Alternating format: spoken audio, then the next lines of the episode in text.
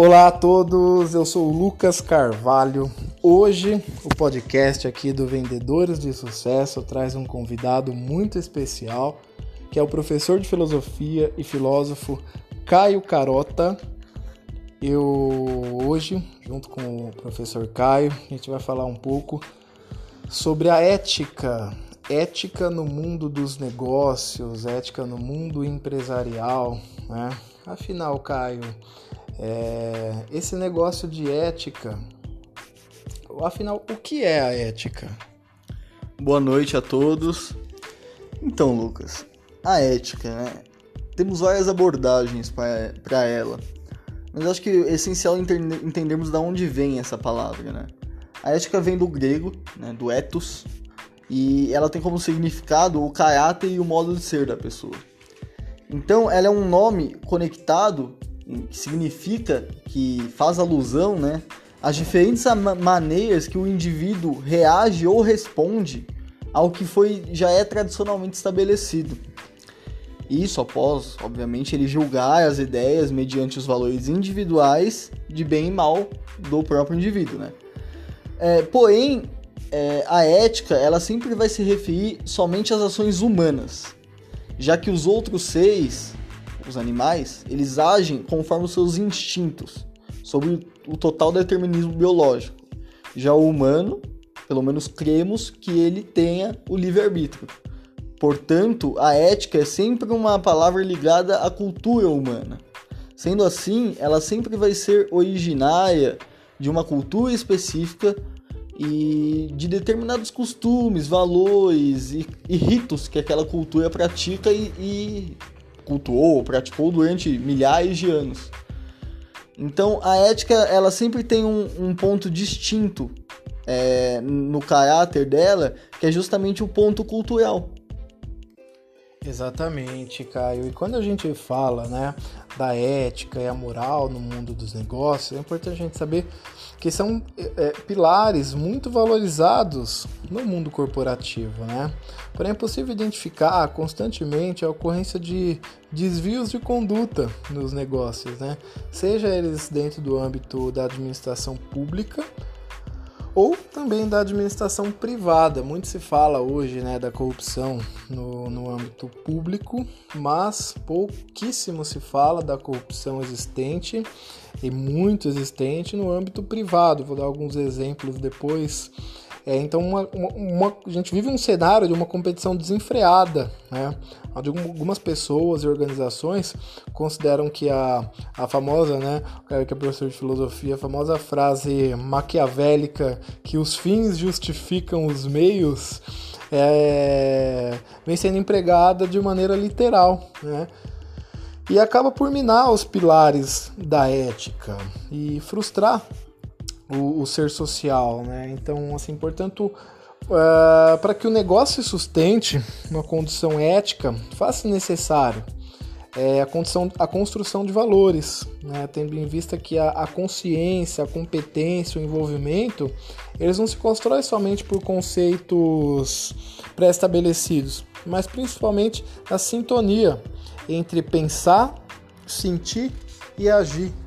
Ou seja, a gente pensar é, tem a empatia de pensar não só na gente, mas nos nossos colegas e nos nossos clientes, né? A gente fala no sentido do âmbito corporativo, de negócios em geral, mas o canal, né, que é mais fo focado aqui os podcasts para vendedores, né? Então, muitas vezes a gente busca fechar uma venda, né, assinar um contrato, tirar um pedido, sem, sem levar em consideração alguns fatores importantíssimos no que diz respeito à ética. Né? Então, o objetivo da ética nos negócios é garantir uma atividade moral consistente dentro, dentro da empresa. É, desde a gerência, né, ao nível executivo, né, dos diretores, até é, o sentido operacional. Eu, então, além disso, a ética nos negócios garante que todos sejam respeitados e tratados principalmente com justiça e com honestidade, né, Caio? Exatamente. Um ponto muito interessante que você tocou é justamente a, a sensibilidade que temos que ter com o cliente, né? Então é, é muito interessante isso, porque pro, às vezes para nós que queremos fazer a venda e obter o lucro, é, é muito fácil querer vender rápido e ter o dinheiro o mais rápido possível, né? Em mãos ou na conta, enfim. Porém, para a pessoa que está comprando, a gente tem que entender que aquilo é um acontecimento, é um marco na vida dela. E seja o que for que ela esteja comprando. Nossa sociedade é extremamente consumista, então nós cultuamos o consumo. Então, quando uma pessoa vai comprar, ela está sempre realizando um sonho, uma necessidade, na maioria das vezes. Então, ela sempre vai buscar justamente o melhor, o que ela se sentir mais confortável, o que, ela, o que for mais sensível com o, o estado de emoções dela.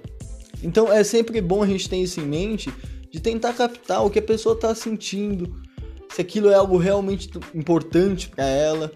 E no fim, com certeza, o, o, o, o negócio que a pessoa vai escolher é um negócio que tiver mais atendido não só os padrões de consumo dela, ou seja, o dinheiro que ela tem, mas também os padrões emocionais dessa pessoa. Então a sensibilidade é um ponto, a integridade né, com, com o cliente é um ponto assim, essencial nos negócios. Justamente, justamente. Você falou da sensibilidade, é importantíssimo a gente ter a sensibilidade no sentido de se colocar no lugar da outra pessoa, né? Então, quando a gente fala de desvios de conduta, desvios de conduta ética, Muitas vezes isso, isso se deve ao fato da gente não saber se colocar no lugar das outras pessoas, né? E a gente observa, a gente é, no, no mundo empresarial aí, no, no, no mundo corporativo, inúmeros casos, inúmeros exemplos de desvios de conduta, né? É um que é o o da British Petroleum, né, a BP, aonde é, eu não vou me recordar ao certo ano, mas teve um acidente gravíssimo em uma de suas estações em alto mar, é, uma explosão é, que infelizmente culminou na morte de inúmeros trabalhadores da, da petrolífera e também um acidente ambiental irreparável derramando milhões de barris de petróleo no Golfo do México, né? Depois, uma investigação apurou que o CEO da British Petroleum ele reduziu custos, ele cortou gastos, gastos não, custos, né? Que ele classificava como gastos, principalmente em segurança. Então, em detrimento aí do, do lucro, acabou abrindo mão de, de inúmeros fatores de segurança que levaram com que tivesse a explosão gravíssima, infelizmente custou a vida de muitos trabalhadores, né? É, em virtude da, da ganância. É, e a gente, a gente observa, como por exemplo, é, teve um, um, caso também da Volkswagen, né? Famosíssima montadora aí, que ela foi condenada por falsificar testes de emissão de poluentes de seus motores a diesel. Né? Internacionalmente, o caso ele ficou conhecido aí como Dieselgate, que foi descoberto em 2015. E a Volkswagen ela foi condenada a pagar um bilhão, um bilhão de reais aí é, como redução de danos a compradores da picape Amarok, né? É, então, poxa, hoje num mundo onde é importantíssimo a gente a gente olhar, ter a sensibilidade no sentido sustentável, né, de meio ambiente, a gente vê, poxa, uma multinacional gigantesca, de nome, respeitadíssima, como é o caso da Volkswagen, falsificando testes de emissão de poluentes, é uma coisa muito, muito triste. Né?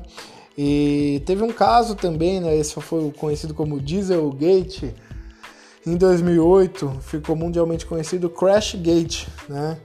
que foi um acidente na Fórmula 1. Na Fórmula 1, né, o, o, que é uma das é a principal categoria do automobilismo, que é um, uma vitrine muito importante para os negócios, para marcas né, de patrocínio. É onde em 2008 o piloto brasileiro, né, inclusive foi um brasileiro, Nelson Piquet, é, até então corria pela Renault, ele bateu num local onde não havia possibilidade de se retirar o carro sem entrada do safety car. Então o acidente favoreceu diretamente seu companheiro de equipe, o espanhol Fernando Alonso, que já havia parado nos boxes e, em razão disso, venceu a prova, né? Em virtude do acidente. Depois comprovou-se por meio de uma investigação que o piloto brasileiro Nelson Piquet ele bateu de propósito. Ele bateu o carro de propósito a mando do chefe de equipe, o Flávio Briatore, é, para que o Alonso vencesse a prova. Então ele colocou aí em risco a sua própria vida, é, batendo um carro a mais de 250 por hora, a mando de um chefe de equipe apenas para beneficiar o companheiro de equipe. Então foi uma mancha aí que ficou para sempre na tanto na carreira do, do piloto quanto no, no esporte em si. Né? É... Nos conhecem também o que saiu na mídia, que foi o, a sonegação de impostos e fraudes no ICMS, ICMS da Dolly, né? a marca famosa aí de refrigerantes, a Dolly, inclusive a fábrica chegou a ser paralisada por alguns dias durante a investigação, é, onde o, o, controlador da Dolly ele havia falsificado documentos com informações à Secretaria da Fazenda de São Paulo. Né? Então é um, um, um mau exemplo, né? um péssimo exemplo. Um outro que é, saiu na época, todos os noticiários, foi pauta na, na mídia durante muitos, muitos dias, que foi o, o, o famosíssimo Joesley Batista, né? controlador da, da holding JF, né? da JBS Friboi. Foi um dos maiores escândalos na época no governo Temer onde o, o empresário ele teria gravado o presidente dando aval à compra do silêncio do deputado federal Eduardo Cunha, preso na Operação Lava Jato. Né? Então aí é onde a gente vê o âmbito da administração pública e privada se, se fundindo aí, né? Quando a gente diz de grandes empresários, grandes executivos, está muito próximo do poder público, né? E a JBF, ela inclusive foi condenada a pagar 10 bilhões de reais de multa, né, pelo acordo de leniência. A empresa teve que vender diversos ativos para levantar o, o, dinheiro. Então, o que a gente vê aí, né, Caio, é a falta de ética traz mais prejuízo a longo prazo do que lucro e benefício. Pode trazer um certo lucro, benefício a curto prazo, mas a longo prazo aí é é apenas traz mais muitos mais malefícios do que benefícios, né? A própria Uber, né, que um dos seus é, fundadores, o Travis Kalanick, que foi ele foi acusado e posteriormente renunciou ao cargo de presidente da Uber é, por assédio sexual dentro da empresa. Então é algo que exa exacerba aí o campo dos negócios, né? Mas e vai para outro. Mas é, é, é, algo lamentável de se ver, né? A conduta aí de certos empresários. Quando a gente fala de grandes empresários, a gente, né? A, a, o desvio de conduta ético ele não está presente apenas nos grandes empresários, magnatas executivos. É, a, a ética, ela está presente no meu dia a dia, no dia a dia do Caio, no teu que está ouvindo esse podcast e no de todos nós, né? Então, é, novamente ressaltamos aí a importância de manter uma conduta ética para que para que as nossas ações elas sejam mais elas tenham mais validade aí e acabam né, né para que elas sejam feitas aí da, da melhor maneira possível, Caio.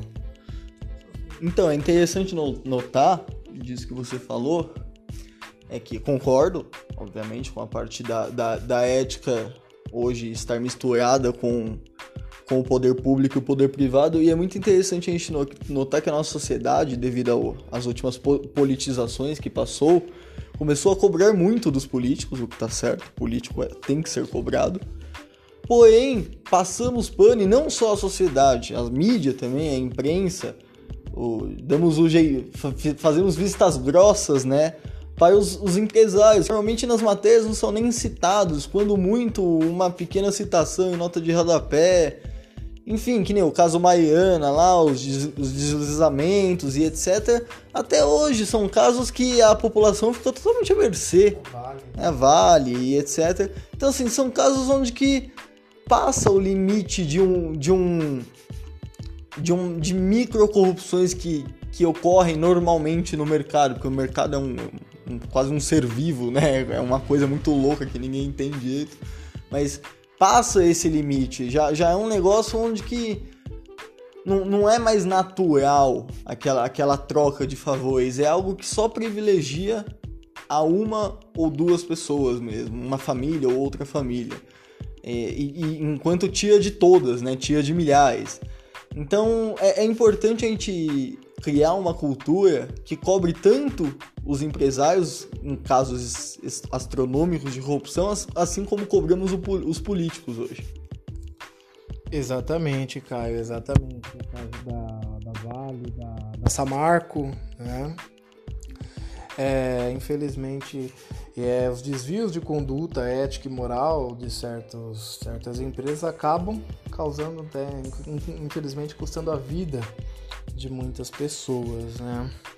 Então, pessoal, foi esse o nosso podcast hoje aqui do Vendedores de Sucesso. Espero que vocês tenham ouvido até o final. Aproveitem para acompanhar os outros podcasts aqui do nosso canal.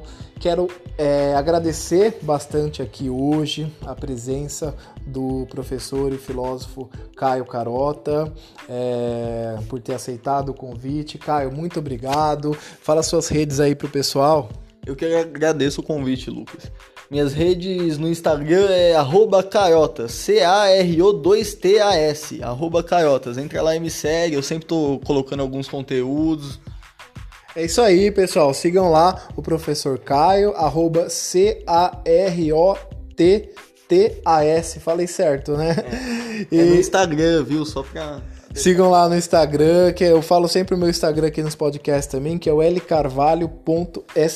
Aproveitem para me seguir lá, igual eu falei, aproveitem também para ouvir os outros podcasts aqui do Vendedores de Sucesso. Vou procurar sempre estar tá postando novos conteúdos, produzindo novos, novos materiais aí para você que é vendedor, que trabalha com vendas ou que é, apenas está conhecendo um pouco melhor sobre esse brilhante, fascinante universo aí que é o do nosso, o nosso, que é os é, área de vendas. Então é isso aí, vendedores, vendedoras, pessoal. Um grande abraço a todos. É, fiquem com Deus e até a próxima.